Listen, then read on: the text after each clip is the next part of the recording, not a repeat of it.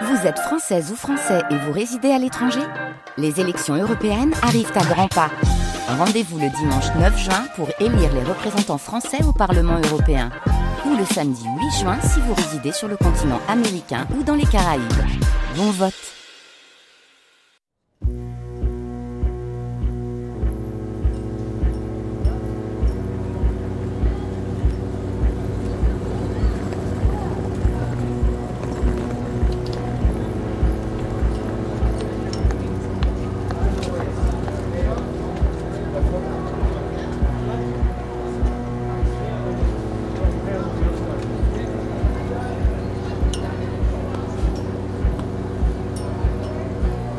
mardi 6 mars 1984. On le sent dans l'air comme une sensation de vacances au fur et à mesure qu'on approche du premier jour de grève. Lundi 12 mars 1984. Ça a commencé, nous sommes en grève. Comme on le disait la semaine dernière, on va avoir des vacances. Jeudi 15 mars 1984. On a eu l'information ce matin qu'un des nôtres a été tué à Nottingham, il avait 23 ans. On dirait que ça va faire du grabuge sa mort.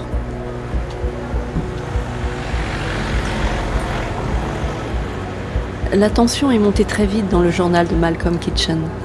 Un mort déjà. La grève, il connaît, 29 ans qu'il descend dans la mine. Mais il ne pense pas une seconde lorsqu'il entame ce journal qu'il l'achèvera au mois de mars de l'année suivante. Ni même qu'il écrit une page d'histoire, qui lui survivra et voyagera. C'est son neveu Chris Kitchen qui nous l'a confié. Il l'a fait éditer aux frais du syndicat des mineurs, le NUM, National Union of Miners, dont il est devenu le président. Chris Kitchen, je suis le secrétaire général du syndicat national des mineurs. Quel âge aviez-vous dans les années 80 uh, J'avais 17 ans en 1984.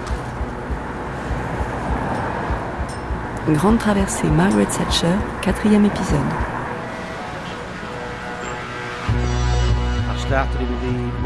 J'ai commencé à travailler à la mine en 1982 quand j'ai arrêté l'école. Quand la grève a éclaté, je travaillais dans une petite mine de Castleford appelée Welldale. Votre père était aussi un mineur? Oui, mon père était mineur.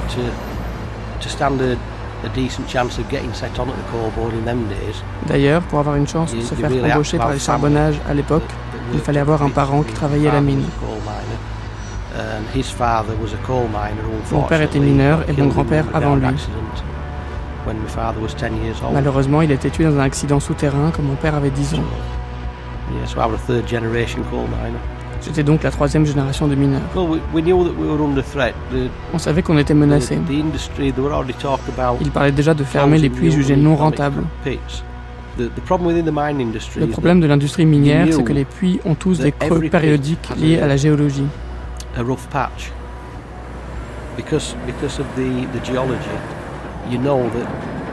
Il peut y avoir une période de prospérité pendant laquelle les conditions géologiques sont réunies, l'équipement fonctionne et le puits est rentable.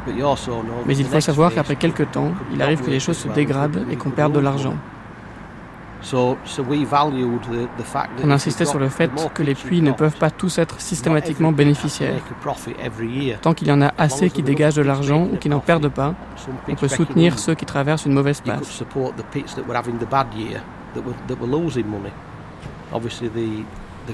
Mais bien sûr, le gouvernement voulait fermer les puits déficitaires pour maximiser les profits de ceux qui ne perdaient pas d'argent et qui en rapportaient.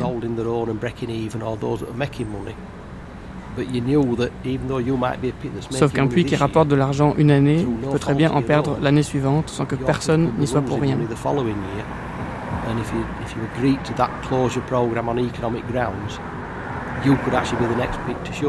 S'ils se mettaient à fermer des puits pour raisons économiques, on pouvait tous être les prochains sur la liste.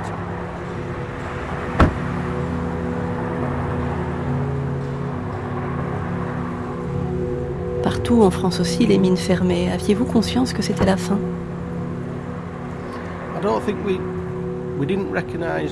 Je ne crois pas.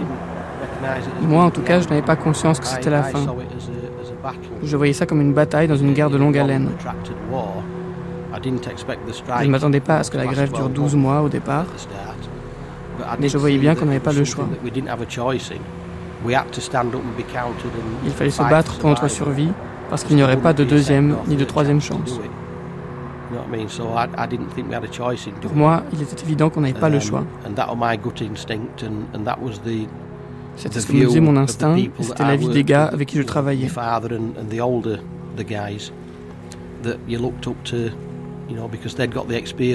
Mon père et tous les autres anciens dont on admirait l'expérience. On écoutait ce qu'ils avaient à dire et on respectait leur opinion. Il nous reçoit au siège du syndicat, à Barnsley, au nord de Sheffield. Les wagonnets de la mine y sont désormais figés en une sculpture de fonte qui décore l'un des ronds-points du centre-ville. Dans les années 1960, il y avait 70 sites d'exploitation dans un rayon de 25 km. Le dernier a fermé en 1994. Le syndicat siège dans un opulent manoir trop grand pour lui, vestige d'une forteresse syndicale. Le hall est tapissé d'affiches de la Grande Grève de 1984, mais aussi de tracts et de textes réclamant une enquête sur la violence policière de cette année-là. Donc partout le visage et la mise en pli de Margaret Thatcher, comme si le temps s'était arrêté.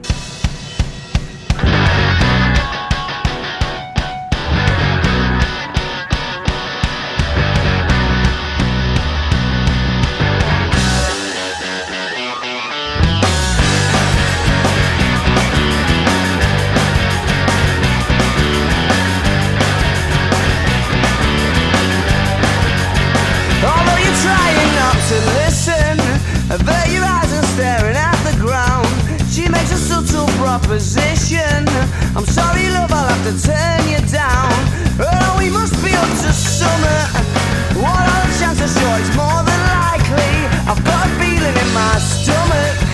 I start to wonder what your story might be, what your story might be. Yeah, cause they said it changes when the sun goes down. Yeah, they said it changes when the sun goes down. And they said it changes when the sun goes down.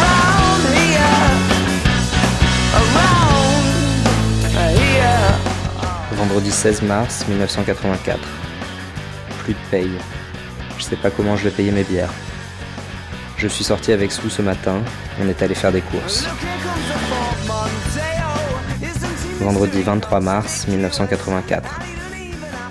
Je suis rentré à la maison à 9h30 ce matin après le piquet de grève à Sherwood. On a reçu nos ordres pour le prochain piquet, Sherwood à nouveau. On devait partir à 7h ce soir. Quelle nuit On a dormi dans la voiture jusqu'au lever du jour sur le parking d'une zone industrielle, puis on est reparti. Je ne sais pas ensuite qui de nous ou des flics ont été les plus surpris. Il n'y avait que nous sur place. Les flics avaient dû barrer la route après notre passage. On est allé boire un verre. Les locaux nous ont demandé si on était du piquet de grève. On a dit que non, on travaillait sur un chantier. Ils ont dû nous prendre pour des débiles.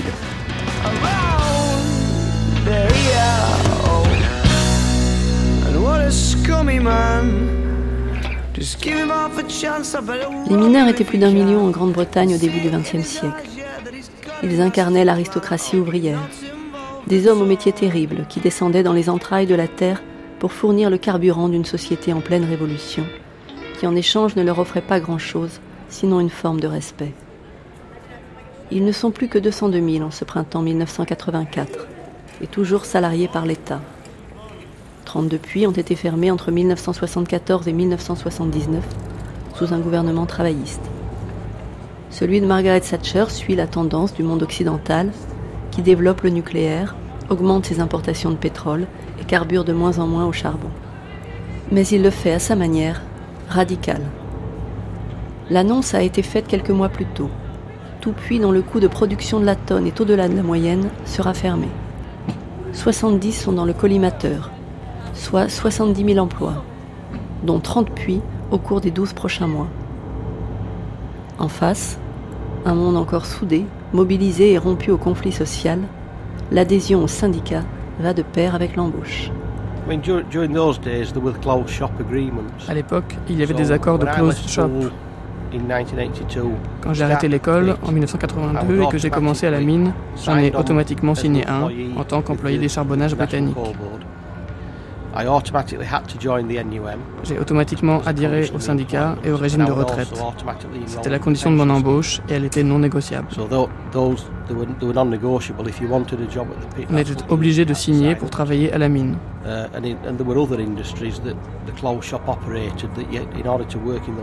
D'autres industries pratiquaient le close shop, c'est-à-dire que tous leurs employés étaient affiliés à un même syndicat. Pour le syndicat, c'était évidemment une force parce que les gens étaient tous dans le même bateau. On était tous syndiqués et on travaillait tous dans les mêmes conditions. Quand le syndicat se battait pour protéger les emplois et améliorer les conditions de travail, il se battait pour tout le monde. Ça nous rendait plus forts collectivement. On était sur un pied d'égalité.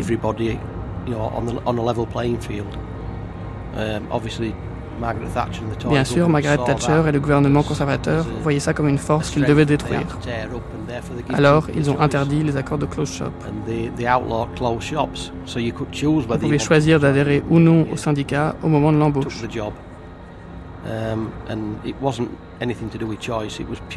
Sauf qu'en réalité, ce n'était pas une histoire de choix. Leur seul objectif était d'affaiblir les syndicats.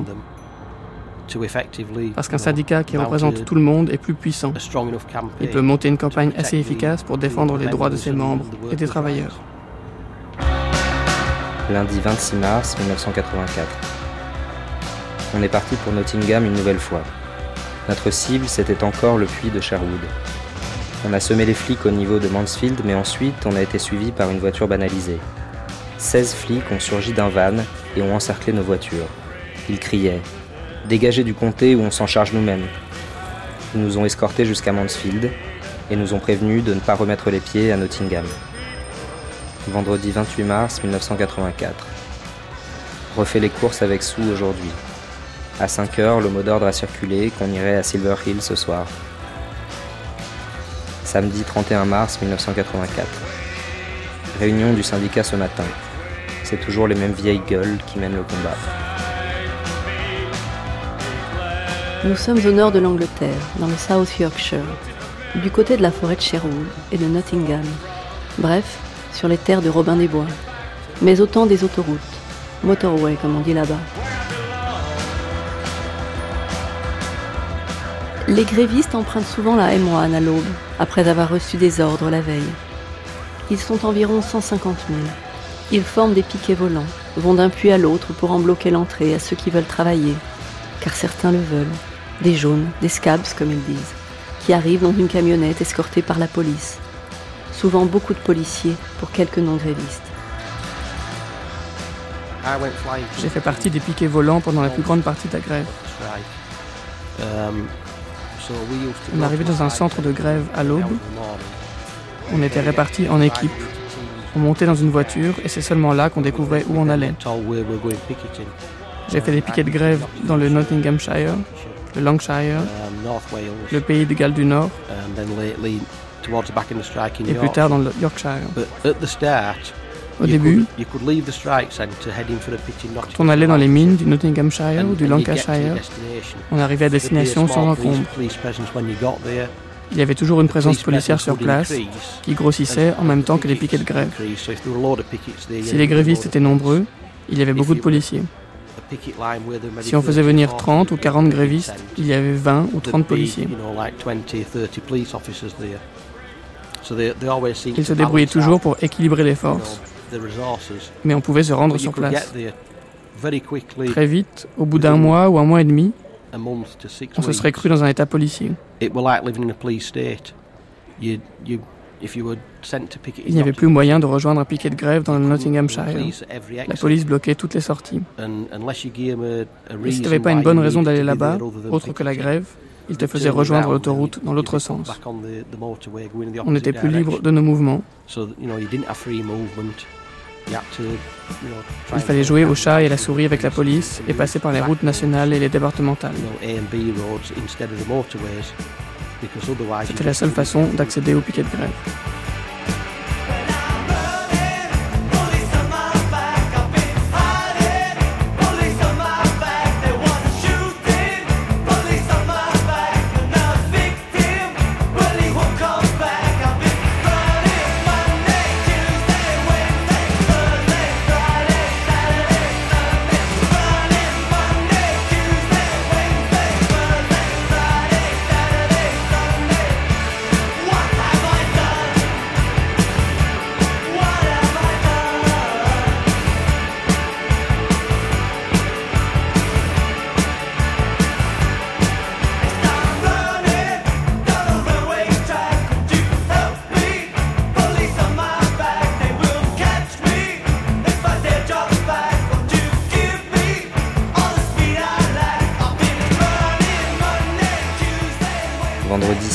Avril 1984. Nos ordres ce matin, c'était d'aller à Newstead. L'autoroute était très calme, mais les flics avaient installé des barrages aux sorties. Lundi 9 avril 1984. On redescend à Nottingham, mais cette fois au puits de Babington. C'était l'enfer. Une centaine d'arrestations et quelques flics blessés. 12h30, coup de fil, on y retourne demain. Mercredi 11 avril 1984. De retour à Nottingham, au puits de Gedling. Les flics étaient là en force. Ils nous ont encerclés et ont embarqué nos voitures sur des remorques. Ils ne vont pas laisser aux gars la possibilité de les récupérer. Ça montre bien quel genre de bâtards ils sont. C'est plus qu'un conflit social, c'est une guerre de position. Tout s'est envenimé dix ans plus tôt quand le syndicat des mineurs a fait plier par deux fois, en 1972 et 1974, le gouvernement conservateur de Ted Heath auquel appartenait Margaret Thatcher en début de carrière. Le syndicat avait pesé sur les négociations salariales en bloquant les réserves de charbon en plein hiver. L'état d'urgence avait été décrété, la semaine de travail réduite à trois jours et l'électricité rationnée. Le gouvernement avait finalement cédé, une humiliation pour Margaret Thatcher écrit dans ses mémoires C'était le triomphe de la violence. À gauche, cette victoire entra dans la légende. Aux yeux d'un bon nombre de responsables publics et d'observateurs politiques, elle prouvait que personne ne pouvait espérer s'opposer aux mineurs. La confiance en soi de la police fut ébranlée. Beaucoup de ses chefs ne pensèrent plus qu'au maintien de l'ordre, oubliant que leur devoir est aussi de faire respecter les lois. En pratique, cela signifiait renoncer à défendre les droits de l'individu contre la loi de la horde.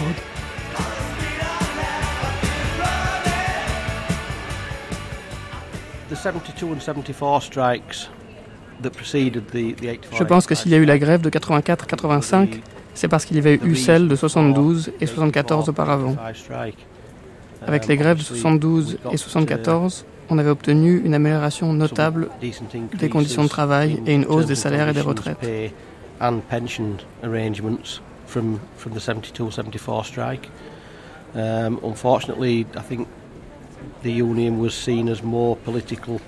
Le problème, c'est que le syndicat était perçu comme de plus en plus politique, pouvant faire tomber le gouvernement, ce qui était en partie vrai.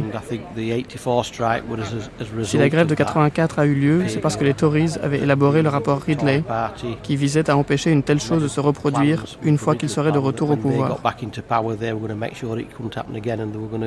Ils voulaient détruire le mouvement syndicaliste et démanteler certaines industries nationalisées, dont l'industrie houillère. Il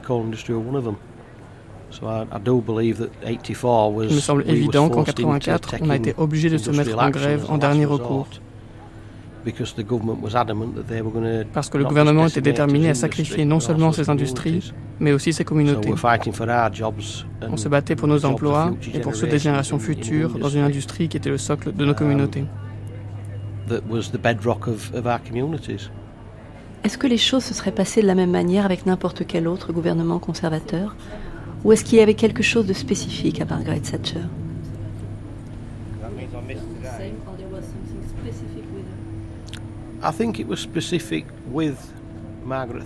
Je crois que c'est propre à Margaret Thatcher. Le gouvernement conservateur ne l'a pas um, choisi au hasard. C'est pas pour être sexiste ni pour abaisser les femmes, mais à mon avis, les Tories l'ont choisi parce qu'elle avait l'image d'une femme au franc-parler, quelqu'un d'opiniâtre, qui ne changeait pas d'avis et ne pliait jamais.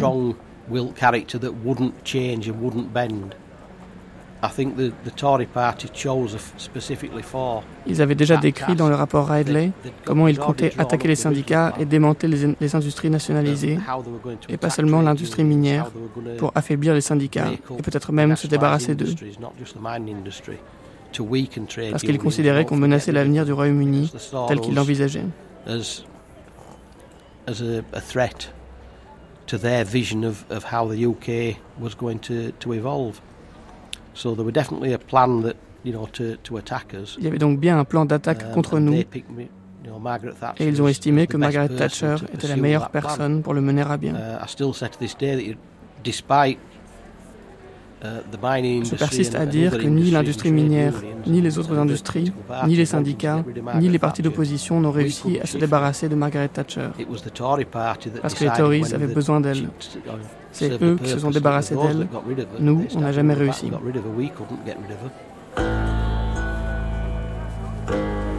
Margaret Thatcher veut une revanche. Et d'autant plus qu'à la tête du syndicat des mineurs trône désormais Arthur Scargill, le leader de la région du Yorkshire, meneur des grèves des années 70, bête noire de tous les conservateurs. Sa plus grande grève, c'était celle initiée par Arthur Scargill pour faire tomber le gouvernement. Arthur Scargill était un leader d'extrême gauche du syndicat des mineurs. Il avait déjà acculé Tedis à la démission à la suite d'une grève des mineurs. Kenneth Clark. Avait eu l'imprudence de convoquer une élection qui s'était soldée par une défaite, permettant ainsi à Arthur Scargill de se débarrasser d'un gouvernement conservateur pour en mettre un travailliste à la place. Quelques années après l'arrivée de Margaret, Arthur, désormais à la tête du syndicat des mineurs, a organisé une grève très politique. Officiellement, le conflit portait sur des fermetures des mines, mais le véritable objectif de cette grève était évidemment de renverser le gouvernement conservateur et de le remplacer par un gouvernement socialiste plus favorable. Le roi Arthur, c'est son surnom, qu'on l'aime ou qu'on le haïsse, comme s'il fallait décidément que cette histoire s'enracine dans les mythes de l'Angleterre. Jeune mineur, il était membre des jeunesses communistes. Il est vite devenu un permanent du syndicat, en a gravi les échelons bureaucratiques, jusqu'à en prendre la tête en 1981. Il avait alors lancé une première épreuve de force à destination de Margaret Thatcher. Impensable, mais personne ne s'y trompe. Derrière la décision des charbonnages britanniques de leur plan de fermeture des mines peu rentables, il y a Madame Thatcher elle-même. La dame de fer a finalement cédé devant les 240 000 mineurs. 30 000 s'étaient déjà mis en grève sans même attendre le mot d'ordre de leur direction nationale et les syndicats de cheminots s'apprêtaient à leur emboîter le pain. Il y a une semaine à peine, le Premier ministre britannique disait pas un penny de plus, le gouvernement n'interviendra pas. Aujourd'hui, la presse britannique, même conservatrice, ne mâche pas ses mots pour qualifier le volte-face inattendu du Premier ministre. Déroute, capitulation. Déjà, on se demande comment demain le Premier ministre pourra tenir tête aux pompiers, aux instituteurs ou égoutiers qui exigent déjà trois fois les augmentations de salaire que le gouvernement est prêt à leur accorder. Pour l'instant, le patron du syndicat des mineurs se garde de tout triomphalisme. Ce n'est que dans l'après-midi qu'il saura si ces fédérations les plus accepteront ou non de voter comme il le leur demande la fin de la grève. Mais Margaret Thatcher ne fait que gagner du temps. Elle écrit dans ses mémoires Je n'avais jamais douté des buts véritables de la gauche dure. Elle était composée de révolutionnaires qui cherchaient à imposer un système marxiste à la Grande-Bretagne par n'importe quel moyen et à n'importe quel prix. Elle était retranchée dans trois institutions, le Parti travailliste, les collectivités locales et les syndicats. Comme c'était à prévoir, c'est le syndicat national des mineurs, dirigé par son président marxiste Arthur Scargill, qui était destiné à fournir les troupes de choc à cette attaque de la gauche.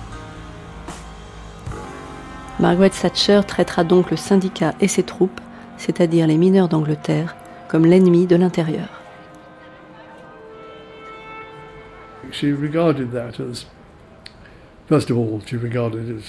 Charles Powell. Uh, elle considérait la volonté des syndicats d'imposer leurs conditions à ce pays comme antidémocratique. Elle s'est donc préparée très soigneusement à la grève des mineurs. Plus tôt dans son mandat, elle savait qu'elle ne pouvait pas gagner contre eux.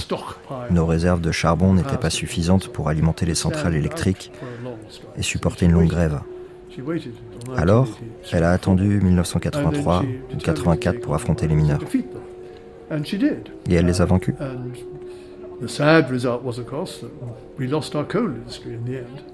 Suite à quoi, nous avons malheureusement perdu notre industrie houillère, qui n'existe plus aujourd'hui. Mais elle n'entendait pas céder à la violence des piquets de grève qui voulaient empêcher d'autres mineurs d'aller travailler.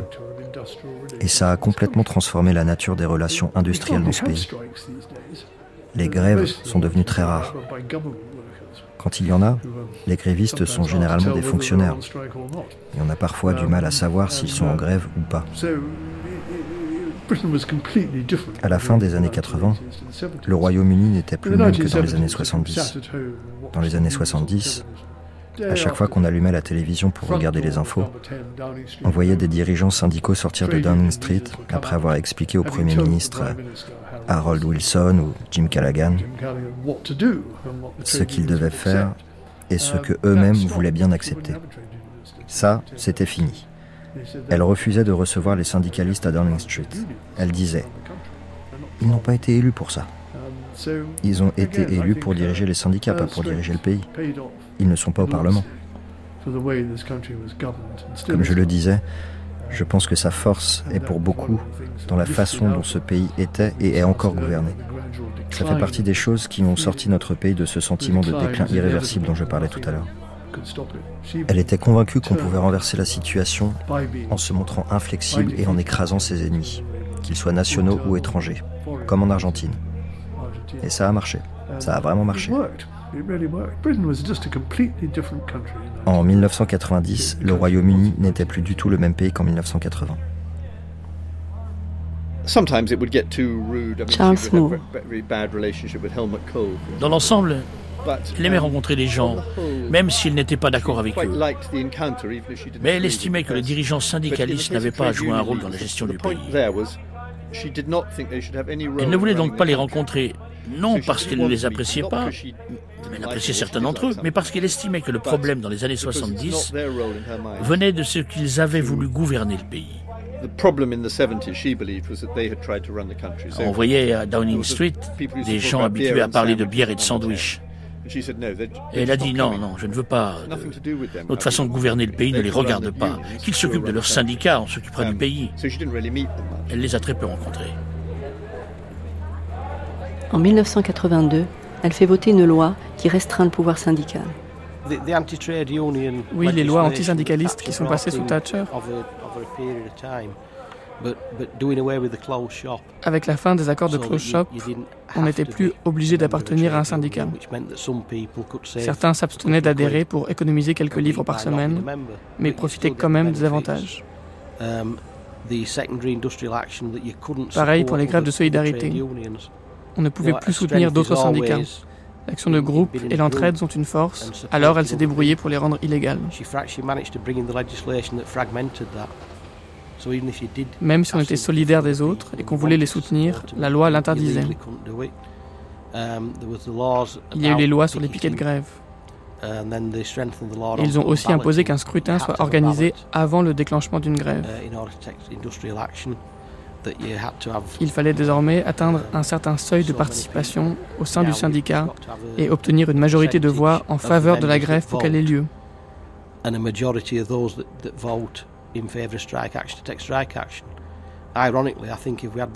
Si on appliquait les mêmes règles de vote pour des élections législatives, je crois qu'aucun député ne serait élu.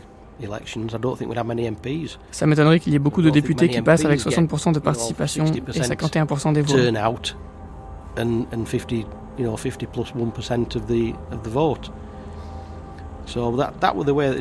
C'est comme ça qu'ils ont procédé et ça a continué pendant tout le mandat de Thatcher. Ils ont agi graduellement. Um, le dernier grand coup de canif dans le droit du travail, c'est que maintenant, il faut avoir deux ans d'ancienneté pour bénéficier de la protection de l'emploi.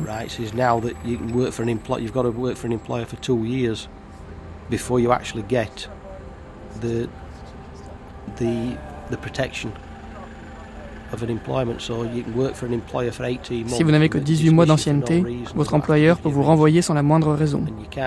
Et vous ne pouvez pas l'attaquer au prud'homme parce que la loi ne vous protège que si vous avez au moins deux ans d'ancienneté.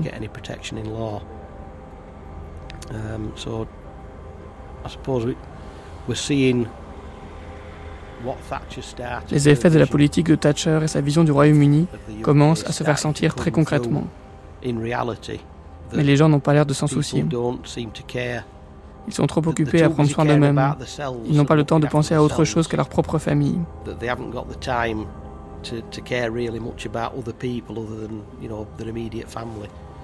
Il est clair que la société n'est plus aussi attentionnée et humaine qu'elle l'était autrefois. Les gens peuvent gagner beaucoup de fric s'ils sont au bon endroit, au bon moment. C'est exactement ce qu'elle voulait.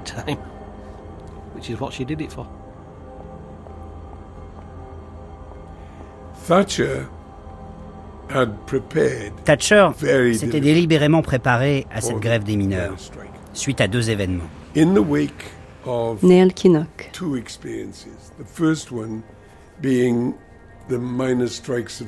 D'abord, les grandes grèves de 72 et 74. Uh, en 1974, quand les conservateurs ont perdu le gouvernement, et ensuite en 1981, quand l'industrie houillère a envisagé de faire grève pour les salaires. Sachant que le pays n'était pas prêt à affronter une telle grève, Thatcher a cédé.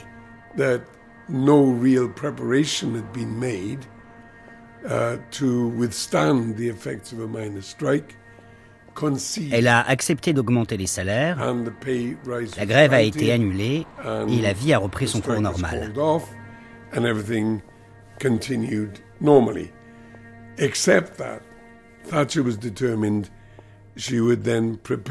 Mais elle était décidée à se préparer à une grève prolongée des mineurs. Elle a donc changé plusieurs choses à commencer par les aides sociales allouées aux familles des grévistes. Elles n'avaient jamais été très généreuses, mais là, elles ont été carrément supprimées. Si vous étiez en grève, votre famille ne touchait rien. Deuxièmement, et c'est très important, elle a mis à la tête des charbonnages un tenant de la ligne dure qui avait fait ses preuves dans la grève des métallurgistes en 1981. Elle a réussi à le faire nommer président. C'était très important.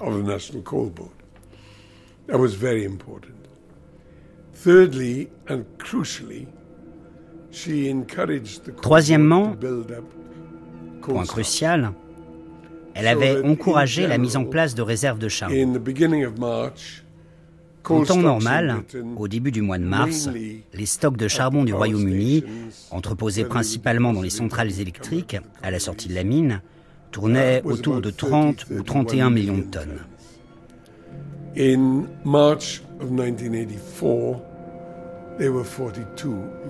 En mars 1984, il y en avait 42 millions de tonnes entreposées dans les centrales électriques, mais aussi sur les carreaux des mines, sur les quais et partout où l'on pouvait stocker plusieurs tonnes de charbon.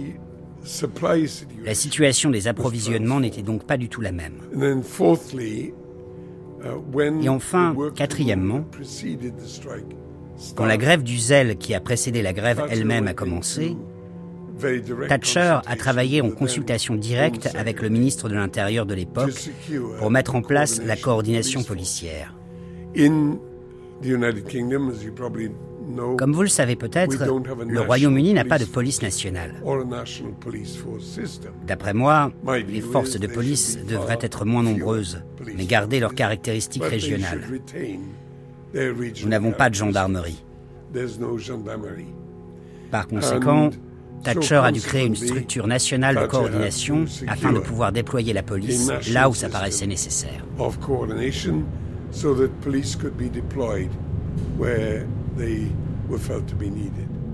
Elle nomme Ian McGregor à la tête des charbonnages. L'homme a fait ses classes dans la métallurgie américaine. Il se présente comme l'homme de la guerre économique. Là où il passe, des fermetures d'usines et des vagues de licenciements secs.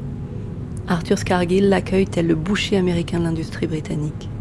McGregor lui répond que le rendement des mineurs du Yorkshire est nettement inférieur à celui des femmes qui travaillent dans les mines aux États-Unis. C'est parti. Il aime l'affrontement. Margaret Thatcher aussi. Elle annonce à son gouvernement qu'elle présidera elle-même la cellule restreinte consacrée à la grève des mineurs.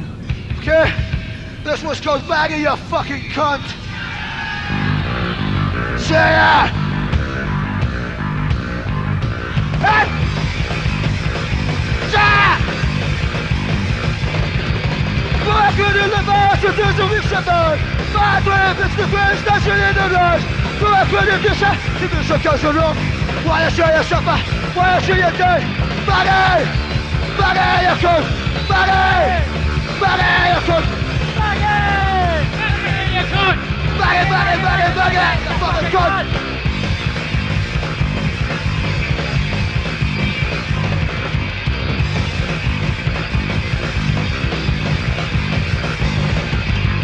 Orders wyciągają się moje wysypy Przejebane wody łowią się ściągającąc Kłapionie dysza, tyle szoka żoną Kładę się je szopa, kładę się je ten Baler!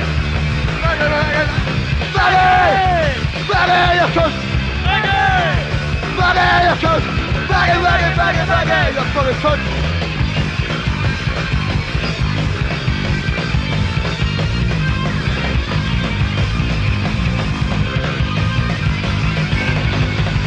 Five minutes the best decision we've suffered. Five minutes the succession in England. Five minutes the shape in the succession. Why I show you suffer? Why I show you dead? Bloody! Bloody, you cunt! Bloody! Bloody, you you you fucking cunt! Fuckers, a oh wanker! And with those preparations, En même temps que ces préparatifs, Scargill est arrivé et il a pris tout le monde de court, y compris Thatcher, en proclamant la grève nationale sans consulter les mineurs au préalable, comme ça avait toujours été fait. The absence of a national ballot meant that the miners were divided from the start, with particular coalfields, notably Nottinghamshire, L'absence de vote national montre que les mineurs étaient divisés dès le départ.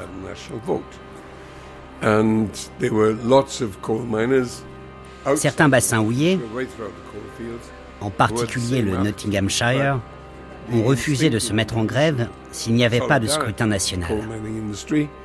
Et je suis sûr que beaucoup de mineurs dans les autres bassins étaient d'accord. Mais Poussés par la tradition et l'instinct de solidarité propre à l'industrie houillère, les gens ont ravalé leurs réserves et se sont lancés dans ce qu'ils pensaient être une grève éclair. Sauf que, comme chacun sait, elle a duré 12 longs mois, avec des effets dévastateurs sur les mineurs et leurs familles. Et pour finir, la fermeture complète de l'industrie houillère britannique. Entre ce que j'appelle la bêtise de Scargill et celle de Thatcher, c'est toute la nation qui a souffert. On a perdu une industrie entière et le mouvement syndicaliste a été terriblement diminué.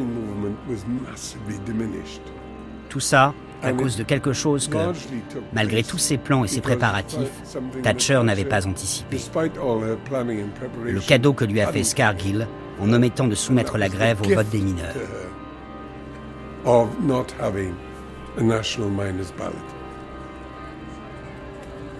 Le vote aurait sûrement montré moins de ferveur et d'unanimité que d'ordinaire. Il n'est plus question de faire grève pour une augmentation. La peur de perdre son travail est à l'œuvre.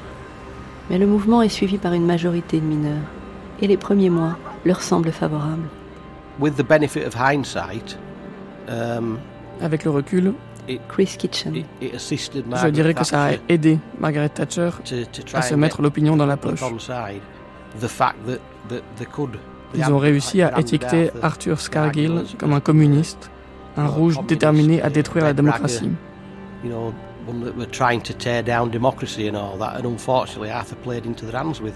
Malheureusement, elle a réussi à manipuler Arthur. Peut-être qu'il aurait dû trouver un moyen d'empêcher qu'on lui colle aussi facilement cette étiquette.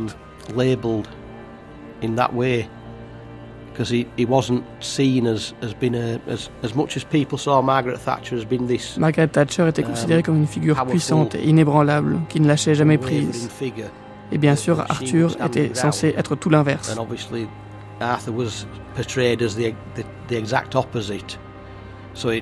La presse n'a eu aucun mal à présenter la grève comme un duel entre Thatcher et Scargill. Sauf qu'en réalité, cette grève, c'était le combat de Thatcher et du gouvernement conservateur contre des dizaines de milliers de gens comme moi, et non pas celui de Thatcher contre Arthur.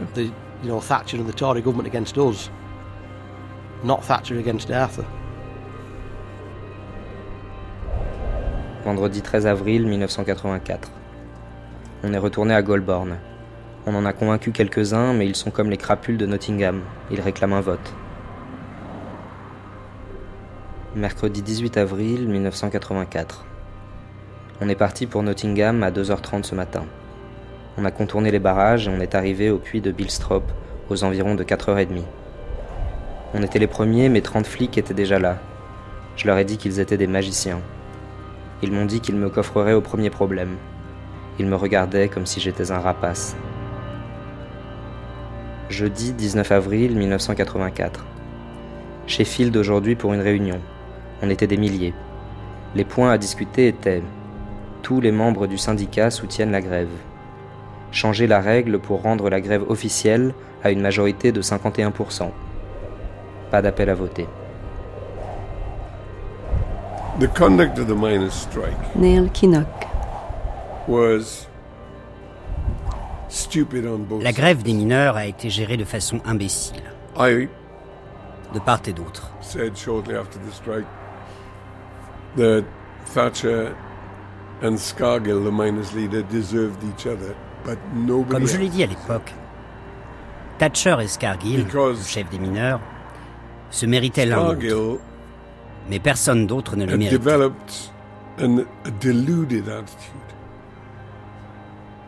Towards political activity.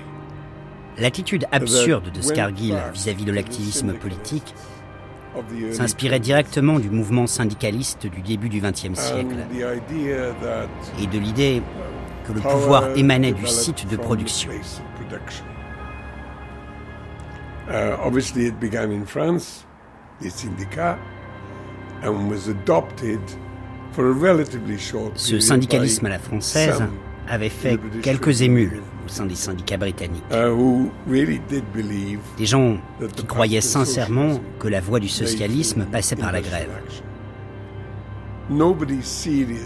Personne de sérieux ne soutenait plus cette théorie au Royaume-Uni depuis les années 20, in Britain, à part Arthur Scargill.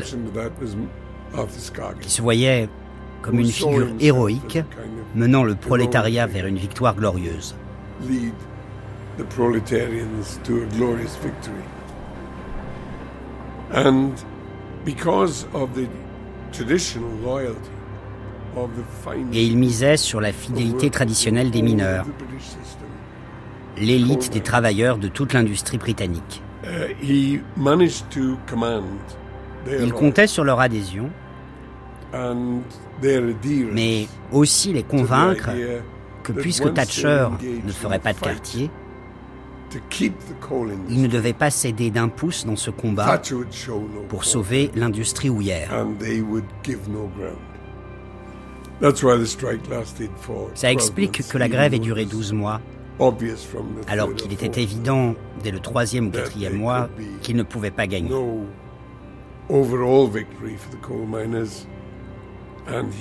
Scargill n'a jamais tenté de négocier un accord, comme il aurait pu le faire tout au long de la grève. negotiated sen- settlement, which was available right throughout the strike.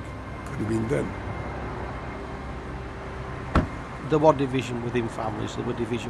Il y avait des divisions au sein des familles comme du syndicat. Il y a des mineurs qui ne se sont jamais mis en grève. Certaines régions estimaient qu'elles n'avaient pas à se mêler de cette grève. Dans d'autres régions, comme le Yorkshire, on n'a pas voté la grève. On avait déjà voté auparavant que si n'importe quel puits était menacé de fermeture pour raisons économiques, on débrayerait tous ensemble. On sait désormais que quand les charbonnages ont révélé leur programme de fermeture des mines, c'était sur instruction du gouvernement conservateur. Parce qu'ils savaient que le Yorkshire débrayerait en bloc, et c'est ce qui s'est passé.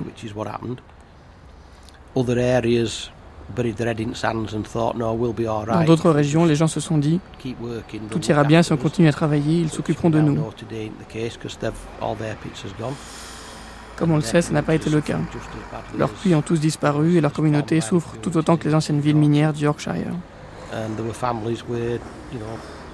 Il y avait même des familles où certains membres étaient des jaunes qui continuaient à travailler alors que d'autres débrayaient pour aller sur les piquets de grève.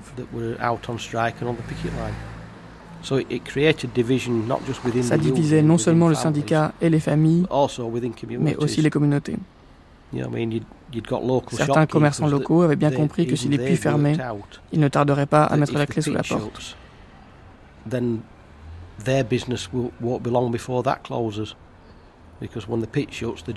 Parce que quand un puits ferme, les emplois disparaissent et les gens n'ont plus d'argent à dépenser chez eux. Il y avait donc un certain nombre de commerçants qui nous aidaient à lutter pour empêcher la fermeture des puits, parce qu'il était dans leur intérêt de maintenir la communauté en vie.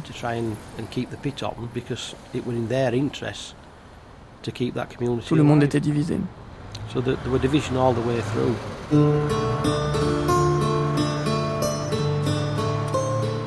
Lundi 23 avril 1984. C'est notre septième semaine de grève et on n'en voit pas la fin. Vendredi 27 avril 1984. Un autre jour de repos. Je suis sorti avec un détecteur de métal et trouvé 30 pièces romaines, mais en sale état. Mardi 1er mai 1984. C'est mon anniversaire aujourd'hui. Je ne suis pas allé au piquet de grève qui voudrait se prendre une bonne raclée le jour de son anniversaire. Vendredi 11 mai 1984. On a été envoyé à Welbeck aujourd'hui. C'est de plus en plus difficile d'atteindre les puits. Les flics sont là en force. Peut-être qu'il y a des fuites et qu'ils sont informés de ce qu'on prépare. On a coupé par les champs pour atteindre les puits et on est encore tombé sur les flics. On a dû abandonner. Lundi 4 juin 1984. 13e semaine de grève. Mise en route à 3h30 du matin pour Show. Bagarre avec les flics. Des bus pleins de briseurs de grève. Je me prends une baffe dans la gueule par un flic du second rang. Il y a une chose qu'on a apprise, c'est que les gants qu'ils portent sont renforcés de plomb aux doigts et aux articulations. Mardi 5 juin 1984. Repos aujourd'hui. Mon âge me rappelle que je ne peux pas courir comme je le voudrais.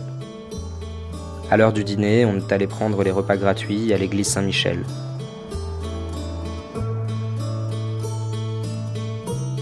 Jeudi 7 juin 1984. On a quitté Castleford à environ 6h20 ce matin. On est arrivé à Londres vers 11h. Il y avait des mineurs venus de tout le pays.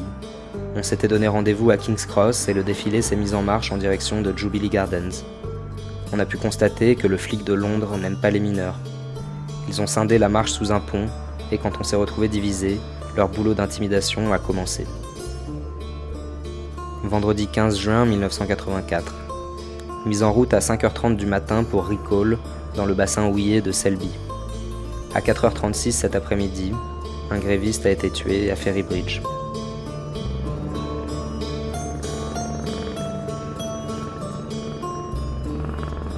Il suffisait de regarder les écussons sur les casques des policiers pour savoir quel genre de piquet de grève ça allait être. Si c'était la Metropolitan Police de Londres, on savait que le piquet de grève allait être violent. Ils s'en fichaient. Um, on leur avait sans doute mieux lavé le cerveau qu'aux autres. Et puis, ils étaient de Londres, où les gens étaient différents. Les choses étaient sans doute plus violentes là-bas à l'époque. Ils faisaient preuve de moins de retenue. Les forces de police locales étaient loin d'être aussi dures. Les gars avaient conscience que quelle que soit l'issue de la grève, il faudrait qu'on continue à vivre tous ensemble.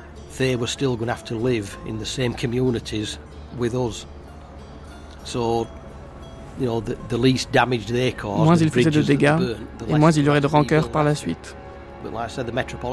Mais les types de la Metropolitan Police savaient bien qu'il n'y aurait jamais de mine à Londres. Alors je crois qu'ils s'en fichaient. En général, c'est comme ça que ça se passait. Les policiers qui ne venaient pas d'une région minière étaient plus violents et agressifs que ceux qui venaient du coin et qui se rendaient compte qu'après la grève, il allait falloir vivre ensemble et renouer les liens.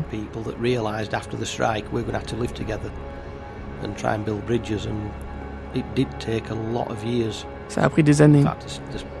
D'ailleurs, beaucoup de gens continuent à ne pas respecter la police à cause de ce qui s'est passé en 84-85 et la façon dont elle a fait office de force paramilitaire pour servir les objectifs politiques de Thatcher et du gouvernement Tory.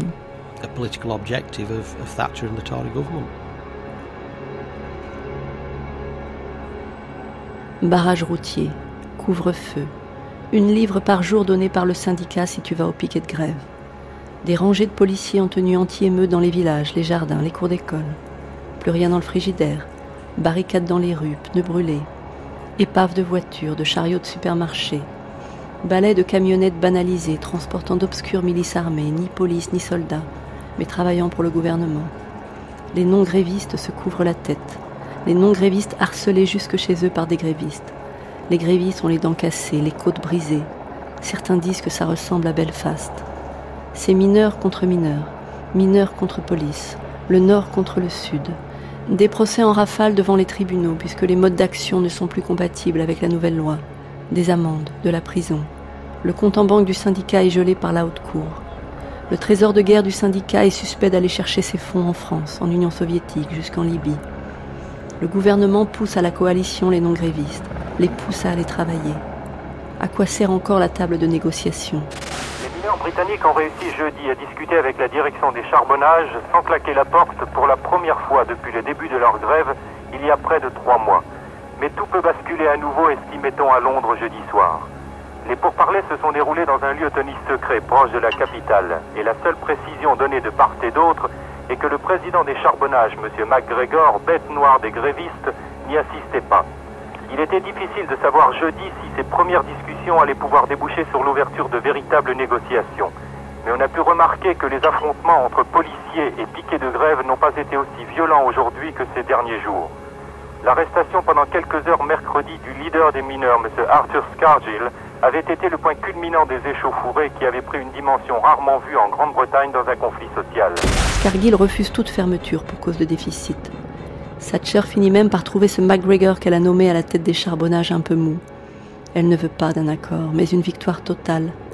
Elle fait quelques tournées des postes de police, comme un général inspecte ses troupes.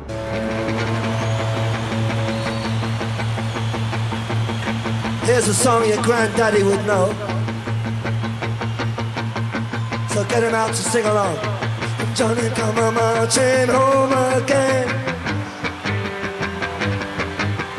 Coming by bus or underground. Woman's eye will shed a tear. See his face, so beaten in fear. Just around the corner in, in the civil war.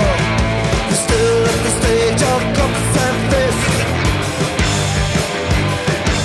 That cooler face got beaten to bits.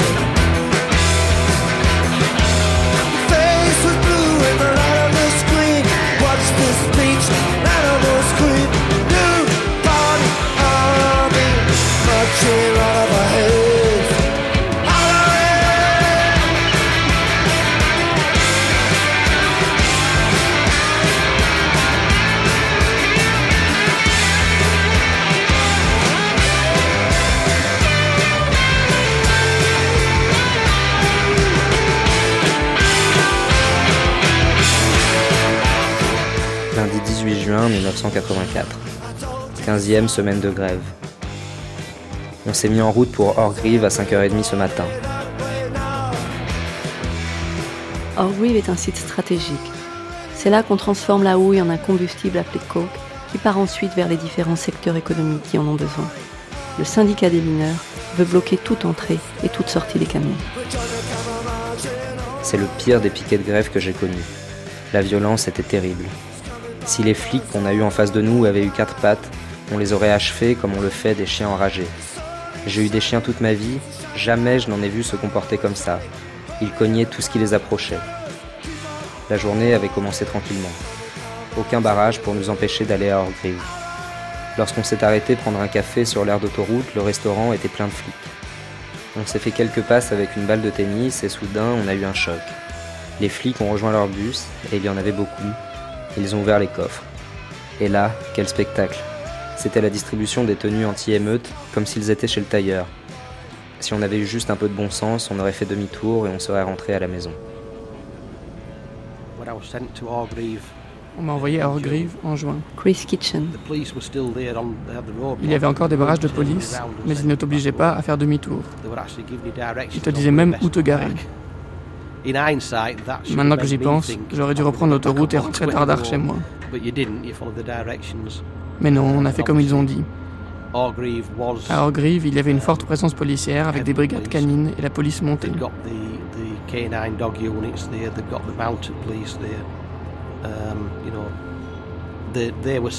Ils étaient prêts. Ils étaient même mieux préparés que nous. On s'attendait à un piquet de grève comme les autres, avec peut-être un peu plus de monde que d'habitude. Mais manifestement, la police avait autre chose en tête ce jour-là. Qu'est-ce qui s'est passé? On s'est garé en haut du village, sur une colline, et on est redescendu à pied. Au premier tournant, on avait une vue plongeante sur la vallée avec l'usine de coke en bas et environ trois rangées de policiers.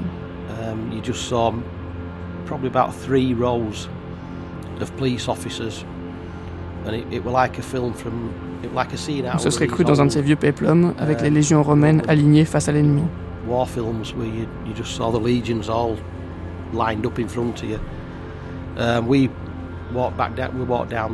On a descendu la colline et on a commencé à s'entasser en bas.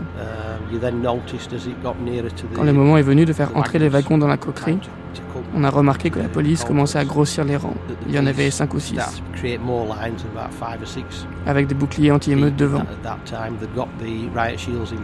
L'atmosphère était moins joviale que d'habitude. On sentait une certaine nervosité du côté des grévistes. On s'était habitué à suivre toujours plus ou moins le même rituel. Les grévistes échangeaient quelques blagues avec la police jusqu'au moment du changement d'équipe et de l'arrivée des jaunes. Ou, à Orgreave, des wagons à coke. À ce moment-là, ça se bousculait toujours un peu.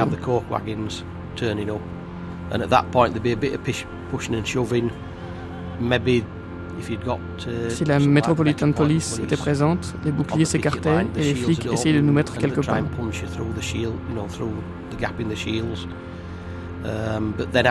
Mais après ça, les choses se tassaient et on ne faisait plus que piétiner.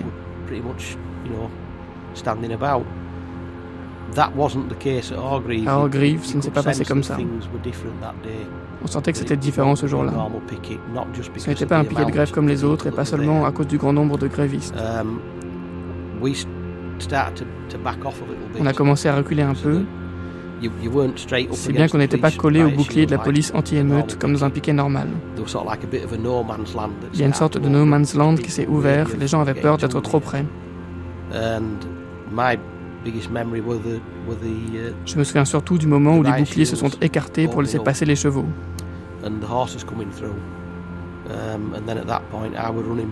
J'ai remonté la colline en courant et je me suis réfugié au pied d'un arbre où il y avait déjà quelques anciens, des gars un peu âgés qui ne pouvaient pas courir jusqu'en haut de la colline pour échapper à la police montée.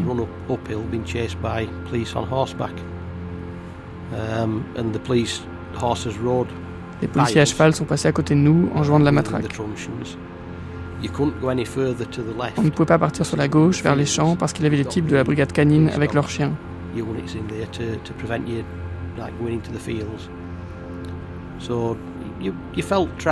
On était coincés, on se sentait trahi. On s'était précipité dans un piège, ils avaient tout prévu. The object of the exercise here seems to be to push the pickets much further, further back, further away from the coke depot itself. And more, what are termed as shield units are moving up, police carrying six-foot plastic shields and wearing helmets. And the, and the mounted police are going in again. At a full gallop, right up the hill in the face of missiles. The horses and the police officers are being stoned. In fact, a barrage of stones are being hurled at the mounted police as they now come back down the road, having pushed the pickets further back.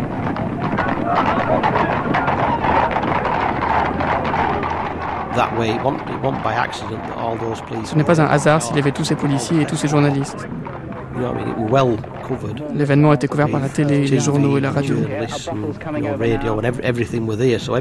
Tout le monde avait été prévenu bien avant nous. Nous, on avait découvert qu'on allait à Orgrive le matin même. C'est clair, tout avait été planifié et je persiste à penser que tout a été orchestré pour qu'il y ait une émeute à Orgrive.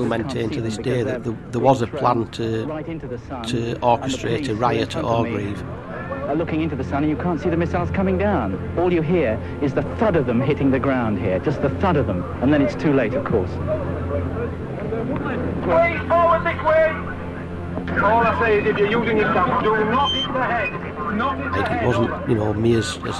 Moi, je n'étais qu'un gamin de 17 ans participant à un piquet de grève.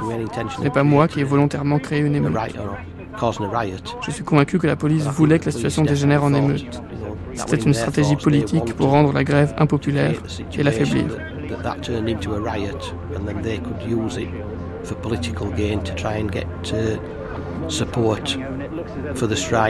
Support for the strike diminished. In they go. They're wearing crash helmets and more missiles come down. They're brandishing truncheons and in behind them go the mounted police officers. Again in an attempt to break up the picket. More missiles are flying and again the police move forward, pushing them further and further away. They're running up the hill and the pickets are running in front of them.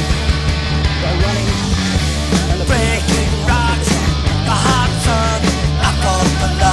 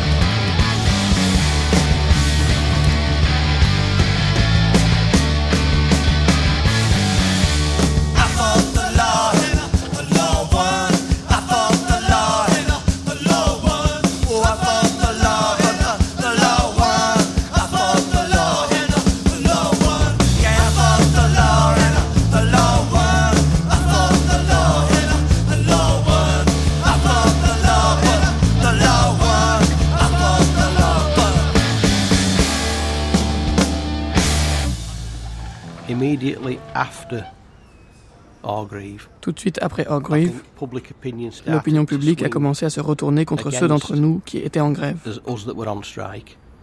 Um, Je pense que la BBC a joué un rôle important dans ce retournement à cause de la façon dont ils ont monté les images de la journée. Au départ, ils ont inversé l'ordre des événements, si bien qu'on avait l'impression que les mineurs avaient d'abord attaqué la police en lui jetant des pierres et que c'était pour se défendre que la police montée avait chargé. En plus, la police disait aux gens que les chevaux étaient au trot. On a simplement fait marcher les chevaux au milieu de la foule pour la disperser, comme on le fait dans les matchs de foot. Pourtant, on voit bien sur les images que les chevaux ne sont pas en train de marcher. Ils vont assez vite. Ils n'étaient pas là pour disperser les supporters de foot.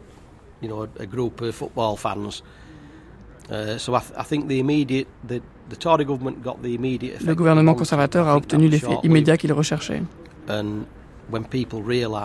Mais ça n'a pas duré. Les gens ont vite compris que les choses ne s'étaient pas passées comme l'avaient montré les médias et qu'on les prenait pour des idiots.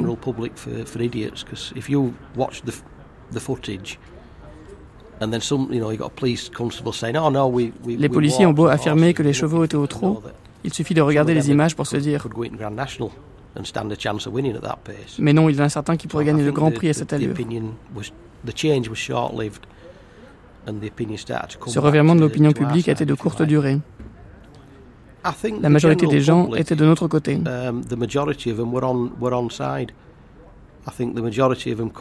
Ils étaient conscients qu'on se battait pour notre survie et qu'on ne pouvait pas s'en sortir s'ils se mettaient à fermer les puits qui perdaient de l'argent. Um, Il y a beaucoup d'autres industries où les ateliers fonctionnent de façon collective. Ceux qui sont rentables compensent ceux des localités plus pauvres qui font moins de bénéfices ou même qui sont déficitaires. Mais collectivement, tout le monde s'en sort. Je pense que la majorité de la population soutenait notre grève et les raisons qui nous poussaient à la faire. Ils comprenaient que ce n'était pas une attitude politique de notre part. Pour nous, c'était un conflit ouvrier. On se battait pour garder nos emplois. On ne réclamait même pas d'augmentation, de meilleures conditions de travail, ni plus de congés payés. On se battait juste pour avoir le droit de continuer à aller travailler et à faire le métier qu'on nous avait appris à faire et qu'on aimait.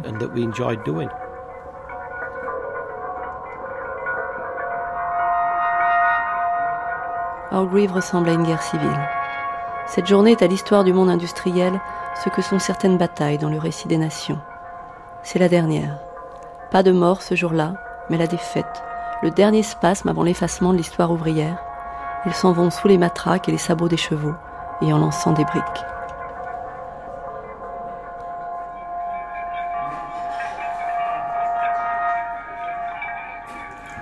C'est encore dans les esprits au café de Rotherham, la petite ville la plus proche. Trois vieux messieurs, Vic, Tom et Keith, sont installés dans un coin.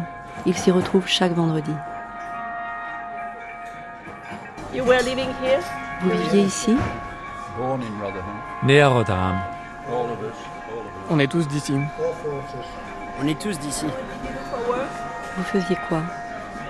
Steelworks. Métallurgie. Yes. Uh, On était des métallos.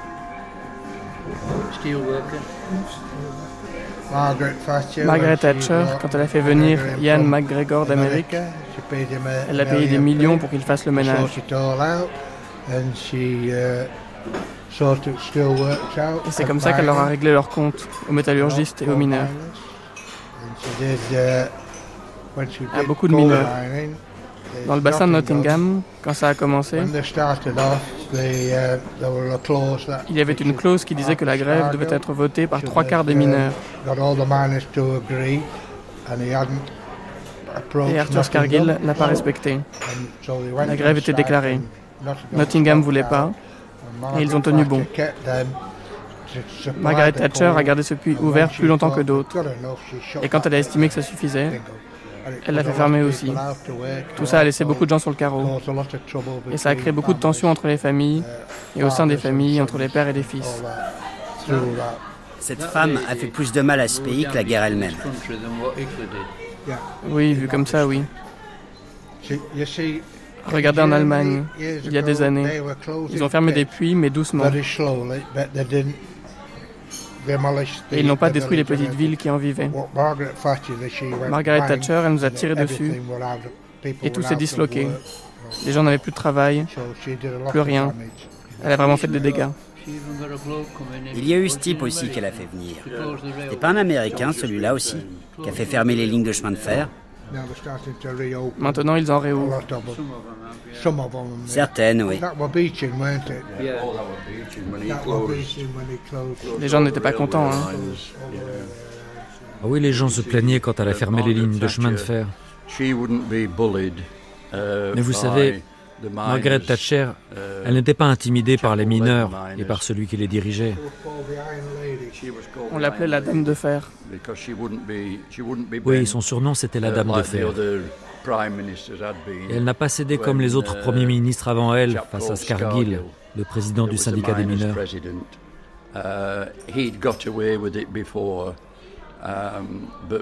Lui pensait que ça se passerait comme avant, qu'ils auraient le dernier mot, que Margaret Thatcher reculerait. Mais pas son genre.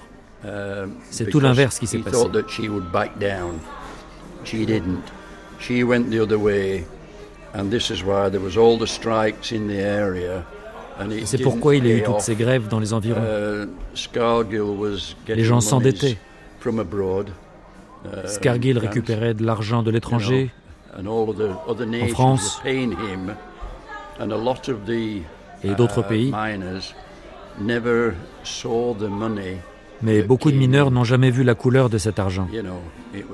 Il ne circulait pas.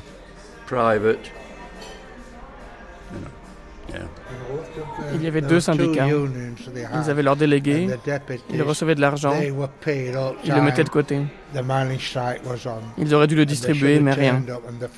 Ils se payaient, mais les mineurs n'avaient rien du tout.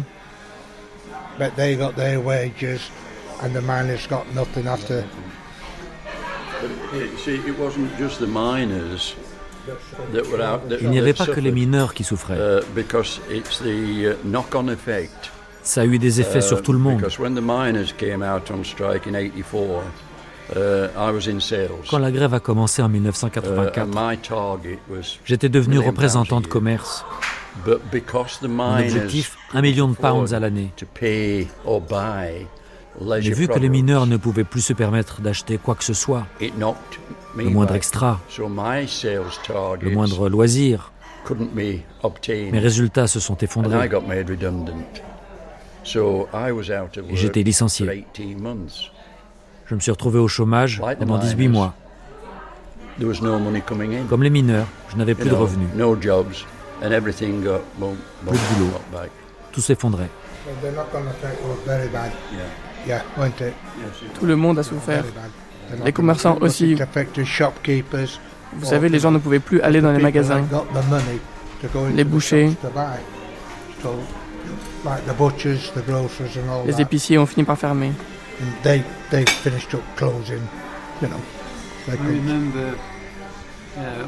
Je me souviens que quand les mineurs étaient en grève, nous, les métallurgistes, on l'était aussi.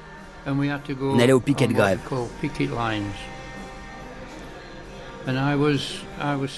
J'étais envoyé à Firm.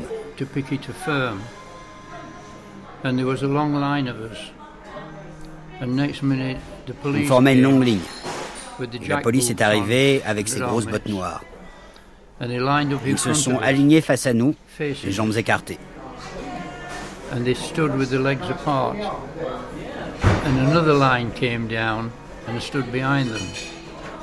Et d'autres sont arrivés, se sont postés derrière et ont commencé à nous frapper.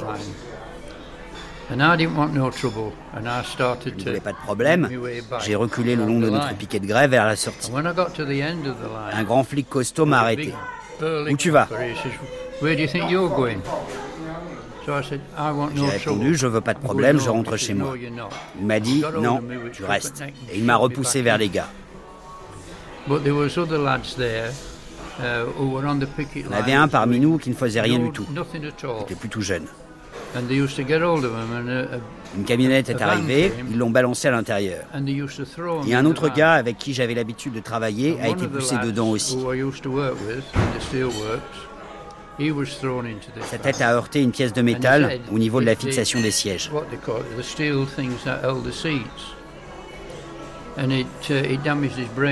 Son cerveau a été endommagé. Il n'a jamais pu retravailler. Il n'a jamais eu un penny de dédommagement.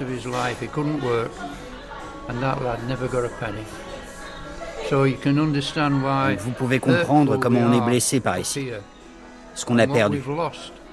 Ça a été terrible. Et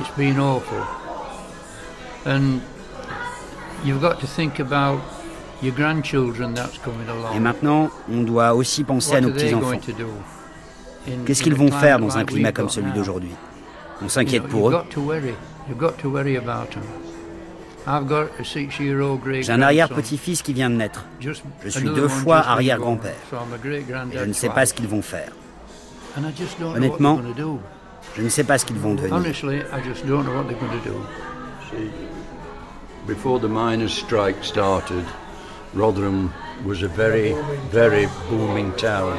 Avant la grève des mineurs, Rotherham était une ville en pleine expansion, vibrante. Tout ce dont vous aviez besoin, vous le trouviez en ville. Il y avait des magasins qui fournissaient tout.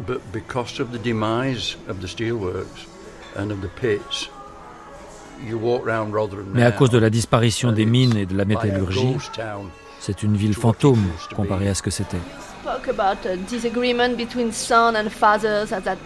Vous parliez d'un désaccord entre les pères et les fils. Expliquez-nous ce fossé entre les générations.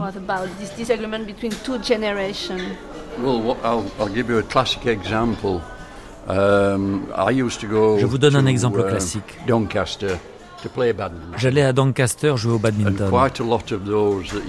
Il y avait pas mal de mineurs qui uh, venaient jouer là.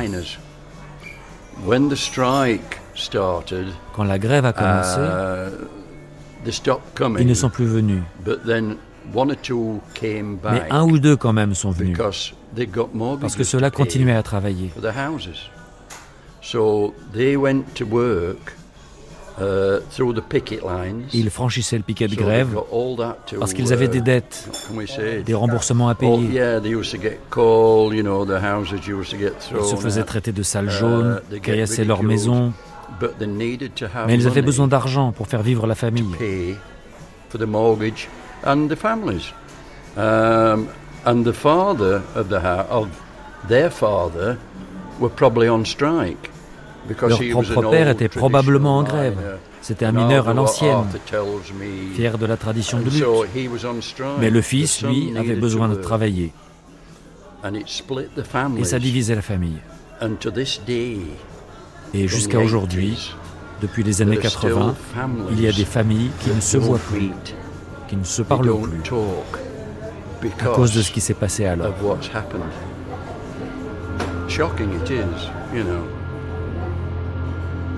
L'un d'eux, resté plus longtemps que les autres, nous confie qu'il avait fini par transporter discrètement des non-grévistes, qu'un émissaire du gouvernement le payait en liquide pour ça.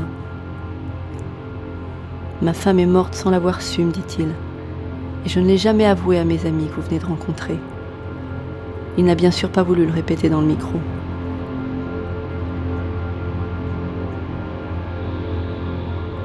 « 22 juin 1984. Tous les piquets de grève annulés aujourd'hui on va aux funérailles de Joe Green, le camarade tué à Ferrybridge. Samedi 8 juillet 1984. C'est notre anniversaire de mariage. Sue m'a donné 2 pounds pour que j'aille boire quelques pintes. Vendredi 13 juillet 1984. Le ministre de l'Intérieur a déclaré ce soir que nous sommes les Stormtroopers de Scargill et qu'on va perdre. On attend de voir. Le syndicat cherche à tout prix à élargir le mouvement. Les dockers se lancent en juillet, mais le gouvernement veille au grain, prêt à quelques concessions temporaires pour éviter la contagion. Les mineurs sont de plus en plus seuls sous le commandement de leur leader, dont la fédération des syndicats comme le Parti travailliste juge la stratégie suicidaire. Les gens ont survécu comme ils le font toujours, en s'entraidant. On avait des soupes populaires, les autorités locales essayaient d'aider certaines familles. Il m'est arrivé de participer à des piquets de grève chez les gens pour empêcher les huissiers de venir les expulser. Parce qu'ils étaient en grève et que les personnes à qui ils devaient de l'argent voulaient les jeter dehors.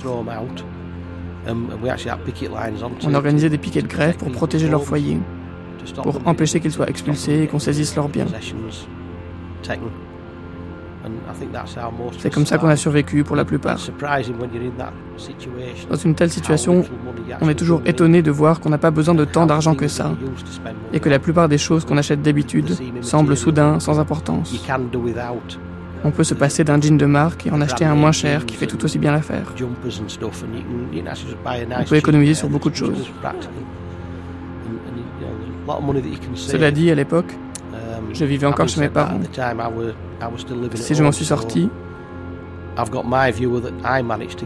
c'est aussi parce que j'étais célibataire et chez mes parents.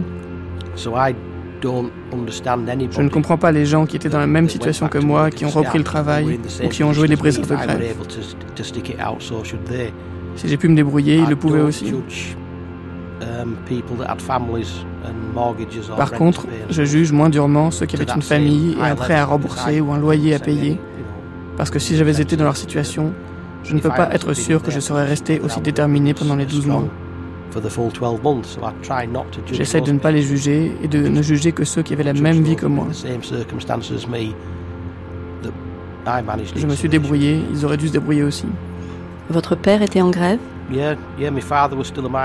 Mon père était encore mineur et il a fait la grève. Ma mère avait deux emplois. Elle travaillait dans une papeterie le matin et le soir elle était barmaid dans un pub. Si bien qu'on avait encore une source de revenus. Ça nous a toujours aidés. Ils avaient déjà vécu les grèves de 72 et 74. Ils savaient qu'il fallait toujours garder un peu d'argent à la banque, un petit matelas. Quand c'est déjà arrivé deux fois, je te dis que ça peut recommencer. Ils avaient donc fait de maigres économies. Et comme je le disais, on se rend compte qu'on peut vivre avec beaucoup moins d'argent quand on n'a pas le choix. C'est comme ça qu'on a survécu, comme beaucoup de familles.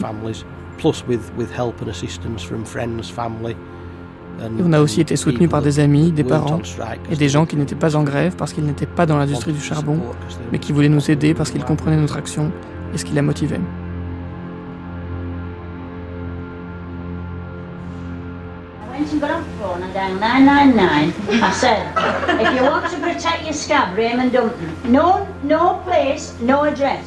You better get there quick, because some people have just found out that he's scabbing.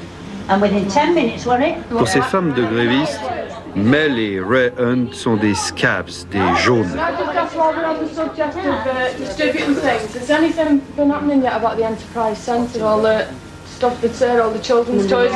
Children's toys? Si les deux tiers des mineurs entament leur neuvième mois de lutte, pour une part essentielle, c'est grâce à ces femmes. Ce sont elles qui organisent meetings de soutien et collectes. Mais attention, ici ce n'est pas la déprime, tout au contraire, règne bonne humeur et morale d'acier.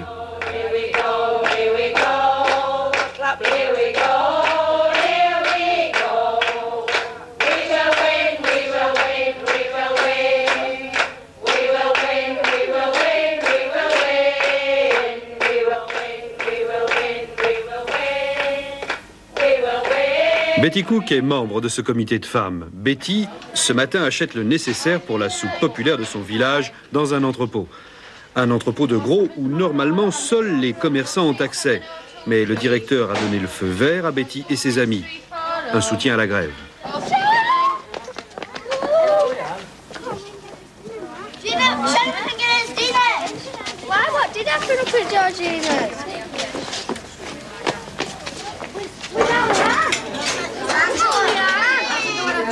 La soupe populaire. La soupe populaire, ça ne s'était pas vu depuis des dizaines d'années. C'est comme un retour au 19e siècle. Trois fois par semaine, le midi, les familles du village de Betty reçoivent un repas gratuit. Aujourd'hui, c'est le traditionnel fish and mush peas, poisson et purée de pois.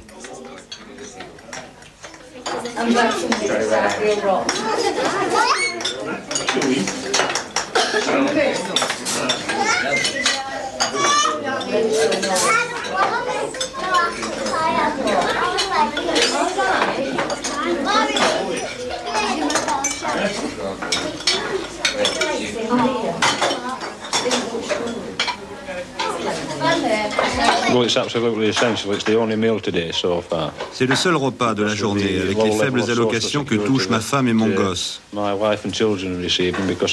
Moi, je ne reçois rien du tout. Sans ça, on n'aurait eu que des tartines de confiture, pas de protéines et tout ça.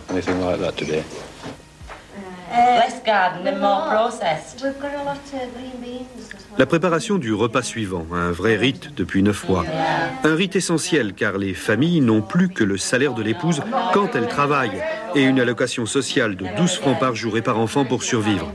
Une allocation que le gouvernement de Mme Thatcher veut même supprimer pour ceux qui ont un parent en grève. Que pensez-vous de Mme Thatcher?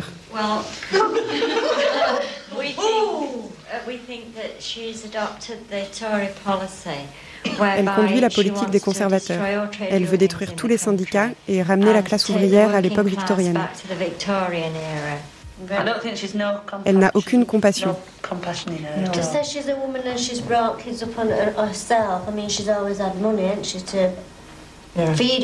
C'est une femme qui a toujours eu de l'argent pour nourrir ses gosses. Elle devrait avoir un de ces paquets. Elle saurait ce que c'est qu'avoir faim.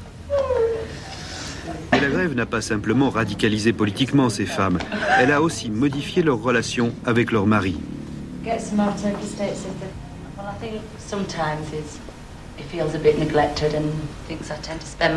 Parfois, mon mari se sent un peu négligé. Il pense que je passe plus de temps ici qu'à la maison. Mais hier, il m'a dit, quand tout sera fini, les femmes mériteront une médaille.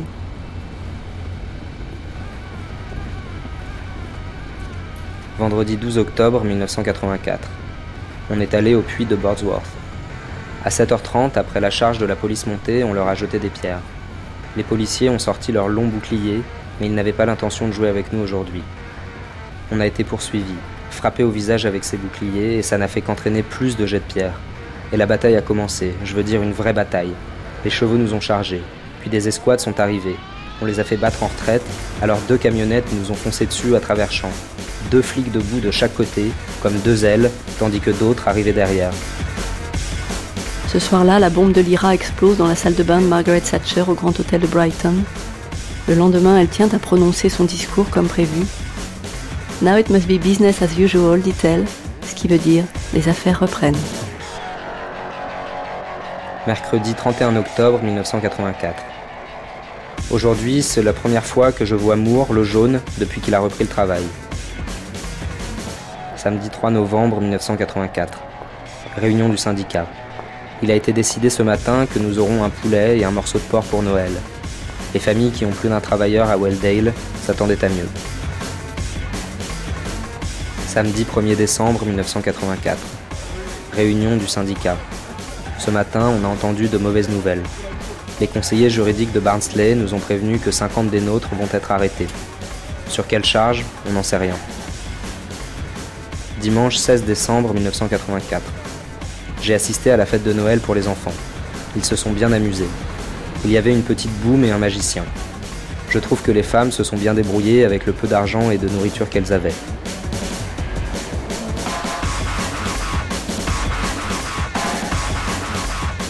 Tout espoir de victoire s'envole. Les troupes sont épuisées.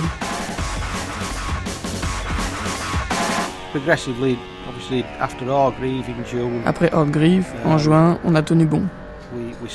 Quand les jours se sont mis à raccourcir et qu'on est entré dans l'hiver 84, on s'est dit que le temps jouait en notre faveur. Dès qu'il se mettrait à faire plus froid, ils allaient avoir besoin de charbon et d'électricité.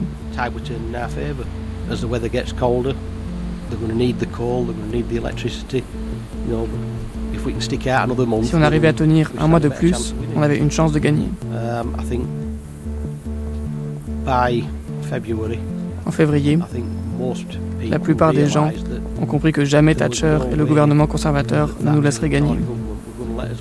Quoi qu'il en coûte au pays, quoi qu'il leur faille dépenser, il n'était pas question pour eux de nous laisser la victoire. Ils voulaient gagner la grève. Et le plus ironique, c'est qu'ils dépensaient notre argent, les impôts de l'assurance maladie, pour nous combattre.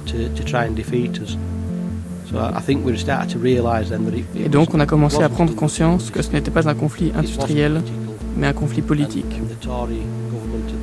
Le gouvernement conservateur que dirigeait Thatcher était prêt à dépenser ce qu'il faudrait pour l'emporter. Alors les gens ont progressivement repris le travail.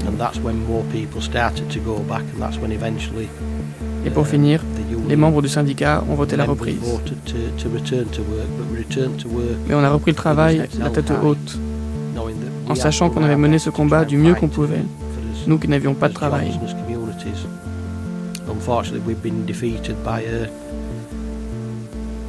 Malheureusement, on avait été vaincu par des forces qui disposaient de ressources illimitées.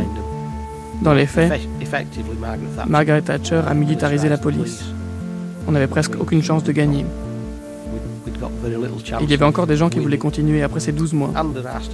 Ils ne voulaient pas admettre leur défaite. you know, beyond the 12 months, they, they, they didn't want to go back and, and admit defeat. Vous? Um, I think I would probably Moi, au moment où j'ai repris le travail, At the end of. Of believing that we could have. j'avais cessé de croire qu'on pouvait gagner. Si la grève avait continué deux ou trois semaines, je l'aurais quand même soutenu. Mais je m'étais résigné à l'idée qu'on n'arriverait pas à gagner ce conflit par la grève. Il y avait forcément une autre solution, une solution politique ou un accord négocié.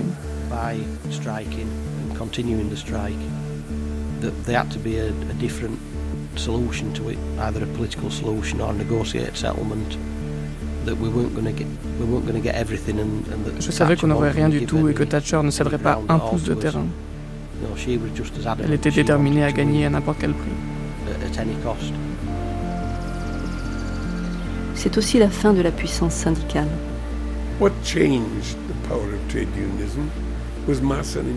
Ce qui les a affaiblis, c'est le chômage de masse. Neil Kinnock. Pendant la plus grande partie des années Thatcher, il y avait plus de 3 millions de chômeurs au Royaume-Uni. Sur ces 9 années au pouvoir, il n'y en a que 2 ou 3 où ce chiffre est retombé sous la barre des 3 millions.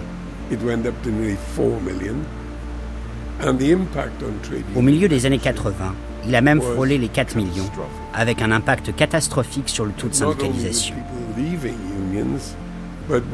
Non seulement les gens quittaient les syndicats, mais quand ils parvenaient à retrouver un emploi, généralement plus précaire et moins bien payé, ils n'adhéraient pas. Les changements statutaires imposés par Thatcher n'ont pas eu de répercussions majeures. Le chômage, si.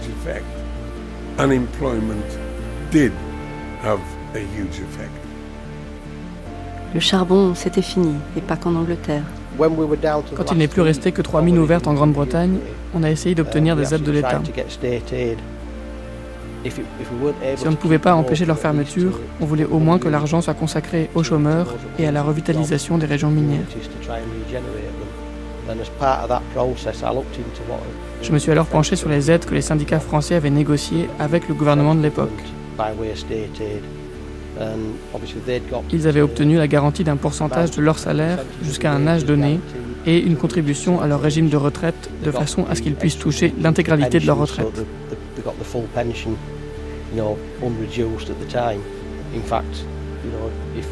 Si les mineurs et le gouvernement britannique avaient pu signer quelque chose d'équivalent au pacte charbonnier français, on aurait probablement réclamé qu'ils nous montrent les études sur les performances des puits plutôt que de se battre pour qu'ils restent ouverts. Ça montre bien qu'à défaut de pouvoir préserver les industries et les emplois, un gouvernement de gauche conscient de ses responsabilités sociales peut faire beaucoup pour réduire l'impact des fermetures industrielles. J'aurais simplement souhaité qu'on obtienne la même chose au Royaume-Uni.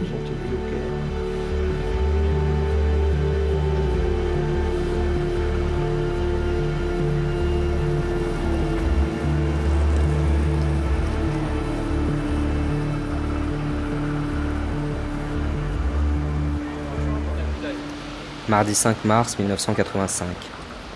Premier jour de boulot depuis un an. J'en suis malade de devoir y retourner sans une vraie victoire. Quand les jaunes sont arrivés dans leur vanne, tout le monde les attendait. Ils n'en croyaient pas leurs yeux. Ils étaient seuls. Il n'y avait plus un flic pour les protéger.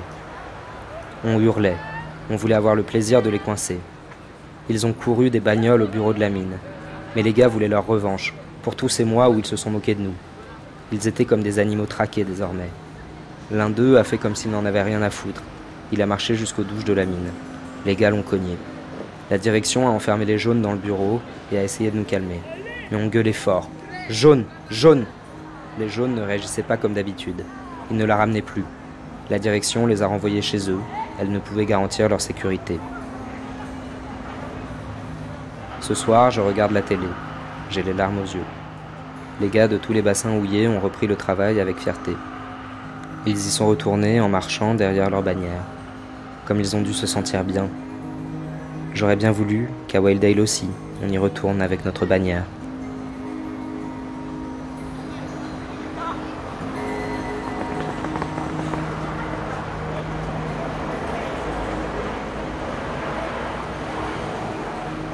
Cinq ans après, le 15 avril 1989, lors de la demi-finale de la FA Cup de football qui oppose Nottingham à Liverpool dans le stade de Sheffield, Hillsborough, 96 supporters meurent étouffés après des mouvements de foule dans les tribunes 3 et 4. Le plus jeune a 10 ans. La police accuse les supporters de Liverpool d'avoir forcé une porte et d'être entrés par effraction dans cette tribune déjà surchargée.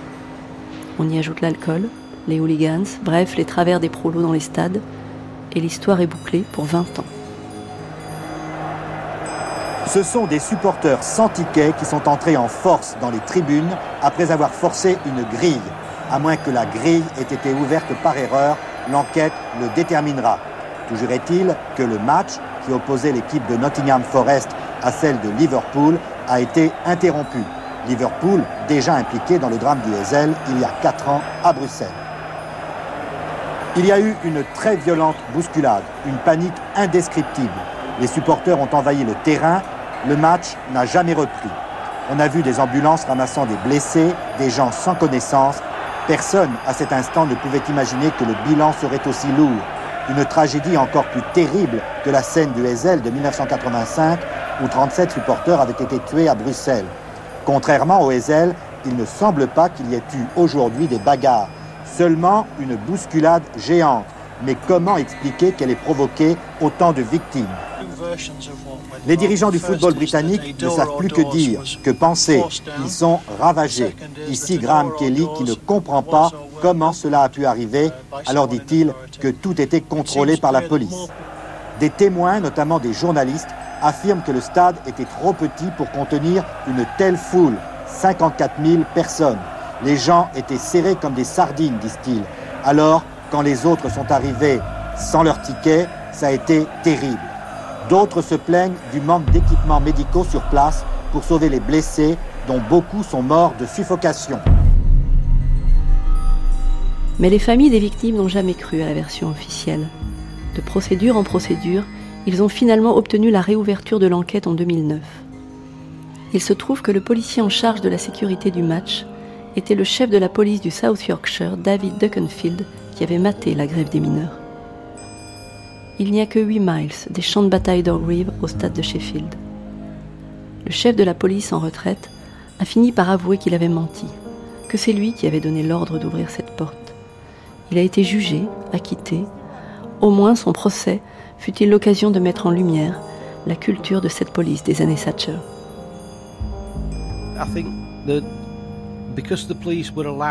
On a autorisé la police à orchestrer Orgreave pour que ça ressemble à une émeute. Elle a même poursuivi certains mineurs pour émeute. Mais la plainte ne reposait sur rien et elle a été abandonnée.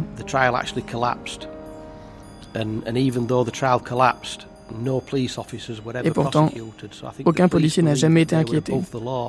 Je crois que la police pensait vraiment être au-dessus de la loi. Ce n'est pas une coïncidence si après la tragédie d'Hillsborough, provoquée par la façon dont la police avait géré le match, au lieu de faire une déclaration en disant on s'est trompé, il faut le reconnaître, présenter des excuses et faire le nécessaire pour que ça ne se reproduise plus,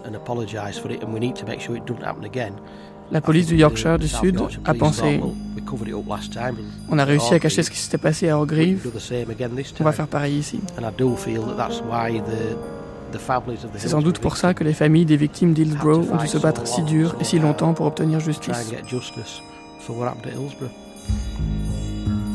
En 2012, la BBC fait parler d'anciens policiers dans un documentaire consacré à ce qui s'est passé à Orgreave. Ils témoignent des pressions et des menaces, parfois physiques, qu'ils avaient subi pour qu'ils signent des déclarations non conformes aux faits et accusent les grévistes d'actes qu'ils n'avaient pas commis. En 1984, en Grande-Bretagne, il fallait faire de la grève un délit. Soupir de l'ancien ministre, Kenneth Clark. Je reviens au secteur minier parce que je viens d'une région minière et que mon père travaillait à la mine. Les mines de charbon étaient condamnées.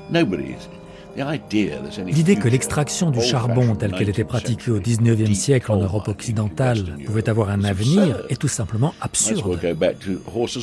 On n'a qu'à revenir aux voitures à chevaux tant qu'on y est. Ça coûte affreusement cher et c'est une source de chauffage et d'énergie catastrophique sur le plan écologique. Je me souviens de la résistance qu'on a rencontrée au moment de la mise en œuvre du Clean Air Act. J'ai mené ma première campagne électorale à Mansfield, une ville minière qui refusait d'appliquer la loi contre la pollution de l'air parce que ses habitants bossaient tous à la mine et qu'on leur fournissait du charbon gratuit pour se chauffer. Ils étaient donc opposés à une loi interdisant les poêles à charbon. Avec le recul, on se demande comment l'industrie houillère a pu tenir si longtemps. Après la guerre, quand j'étais gamin, les mines de charbon employaient des millions de gens. La plupart d'entre elles ont fermé bien avant que Margaret Thatcher devienne Premier ministre.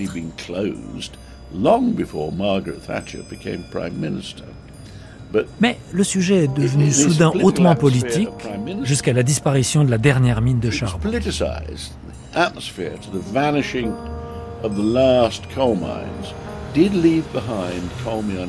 Il est vrai que beaucoup de villes minières sont restées à l'abandon. Certaines ne s'en sont toujours pas relevées. On cherche encore comment faire entrer ces anciennes régions industrielles dans le 21e siècle. Comment les faire bénéficier de l'économie moderne.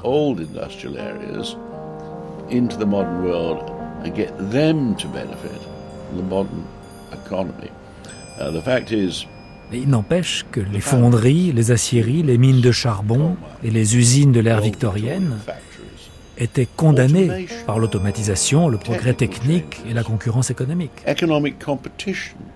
Elles n'avaient pas d'avenir. Mais nous avons échoué, et nous échouons toujours, à enfin intégrer dans la nouvelle économie des endroits comme Hartlepool, Barnsley, Mansfield, toutes ces villes qui expriment aujourd'hui un vote de sanction contre le Parti conservateur. Des villes qui étaient autrefois les locomotives industrielles du 19e siècle et qui ont été laissées pour compte. Constat de l'ancien mineur Chris Kitchen. Dans cette région, les disparités entre riches et pauvres se sont accrues.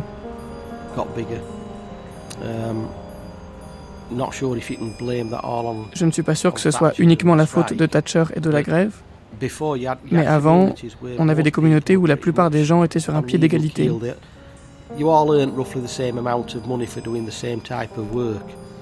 On gagnait tous plus ou moins la même chose en faisant le même genre de boulot. Et si la voiture du voisin était plus belle, c'est parce qu'il avait choisi d'y consacrer une plus grande partie de son salaire. Alors que toi, tu avais choisi de t'offrir des vacances au ski ou d'acheter des nouveaux vêtements. Mais tout le monde savait que c'était une question de choix. Je pouvais choisir de m'acheter en priorité une belle voiture, à condition de renoncer à autre chose. Et puis, soudain, de grosses disparités sont apparues. Certaines personnes avaient tout à la fois. Elles avaient souvent des trucs mieux et elles en avaient plus. Et du coup, d'autres personnes avaient des trucs moins bien et en avaient moins. La société n'a pas tardé à réaliser que ce n'était pas juste, ce n'était pas équitable.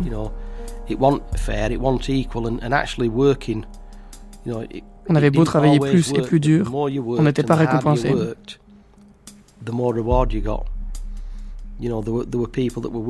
Il y avait des gens qui bossaient comme des fous et qui n'arrivaient nulle part et qui n'arriveraient jamais nulle part. Alors que d'autres s'asseyaient en attendant que ça leur tombe tout cuit dans la bouche. Quand j'ai arrêté l'école pour commencer à la mine, je savais que je pourrais travailler dans cette industrie jusqu'à 60 ans et qu'au moment de prendre ma retraite, je n'aurais eu qu'un seul employeur. Ça n'existe plus aujourd'hui.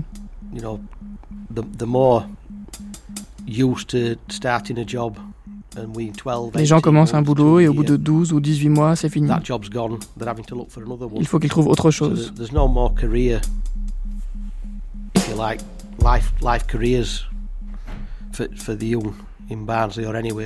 On ne peut plus faire carrière toute sa vie à Barnsley ou ailleurs les choses sont beaucoup plus difficiles. Quand on est obligé de changer régulièrement d'emploi, les postes sont moins bien payés. Ils sont plus précaires. Um, Je dois reconnaître qu'à l'époque où j'ai fait un emprunt, en 1986, 12 mois après la fin de la grève, j'étais à peu près sûr que je pouvais me le permettre. Je savais que mes revenus augmenteraient progressivement avec le coût de la vie. Um, de nos jours, même s'ils ont la chance, entre guillemets, d'accéder à la propriété, les jeunes sont soumis à une pression terrible pour réussir à payer leur emprunt.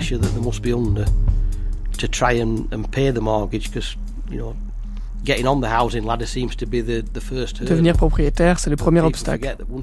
Mais une fois qu'on a acheté, on doit encore payer 20 ou 30 ans avant que la maison nous soit vraiment à vous. Et ça ne peut pas le faire si on vous propose un contrat 0 heure au SMIC et que vous ne savez pas ce que vous allez gagner d'une semaine sur l'autre.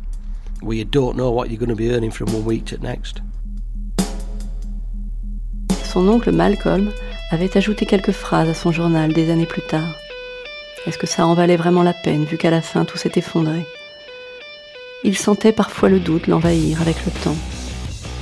Il précisait enfin que tous ceux qui, comme lui, avaient fait les grèves de 1972, 1974, 1984 et 1985 avaient reçu un autre coup quand ils avaient quitté les charbonnages. Tous les jours de grève avaient été déduits de leurs indemnités de licenciement. Qui a dit que le temps répare tout demande-t-il.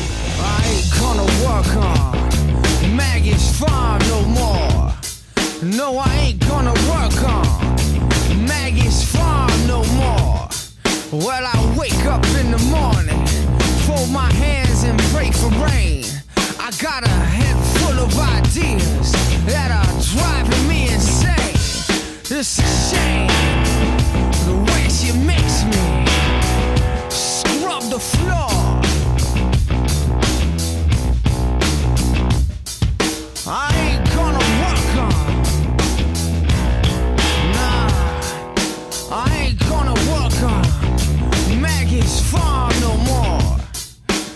C'était le quatrième épisode de la grande traversée Margaret Thatcher, avec Chris Kitchen, Kenny Clark, Charles Powell, Neil Kinnock, Charles Moore, Vic, Tom et Keith, trois vétérans croisés au café de Rotherham.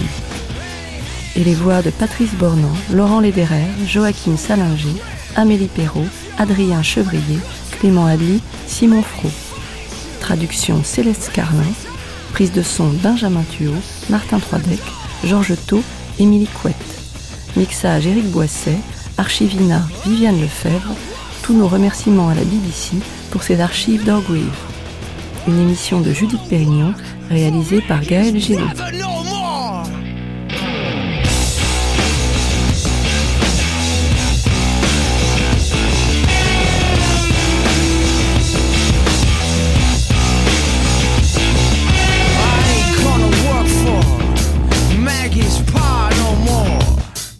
No, I ain't gonna work for Maggie's pa no more. Well, he puts his cigar out in your face just for kicks. His